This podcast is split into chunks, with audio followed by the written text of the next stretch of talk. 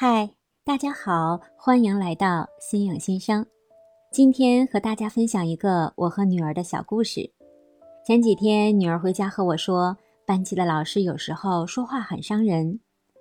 比如有个同学今天在学校做题，那没有做完，老师会对这名学生说：“虽然你在课堂上没有做完，但总比有些同学回家抄记答案要好得多。”再比如，老师会在课堂上突然叫起某个同学，然后呢，会对这名同学比较凶的进行指责。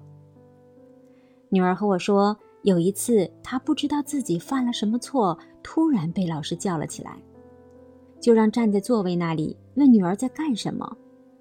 女儿不知道哪里错了，回答不上来，也不敢去反驳，老师就让她一直站着。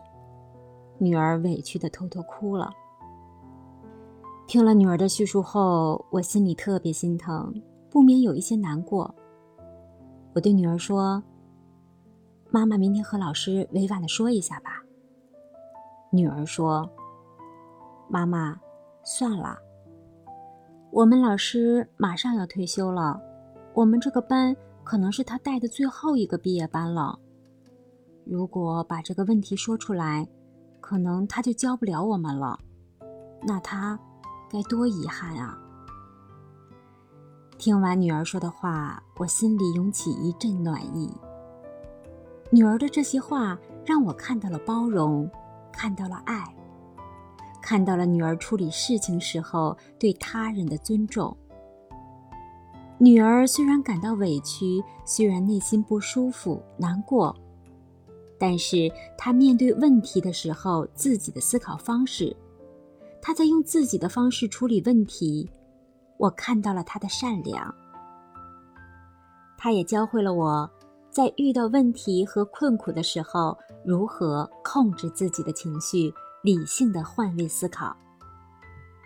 我要谢谢我的女儿，谢谢你长期给妈妈的陪伴，和你在一起。很多时候，妈妈更像个孩子。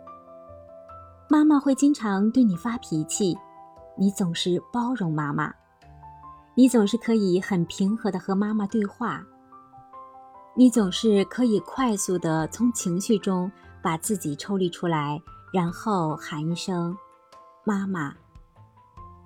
我把自己和女儿的故事送给今天听到这个音频的朋友。希望我们在亲子的成长之路上，我们每个人都可以放下父母的权威，多一点对孩子的理解，看到他们的内心，看到他们的所需，让亲子之爱像涓涓流水一样滋润着我们每一个人。谢谢你们听声如见，希望可以通过这样的方式链接到更多在成长之路上有共鸣的朋友。让我们一起携手攀登人生的巅峰。如果你喜欢，别忘记订阅点赞，你的认可是我成长之路上最大的支持。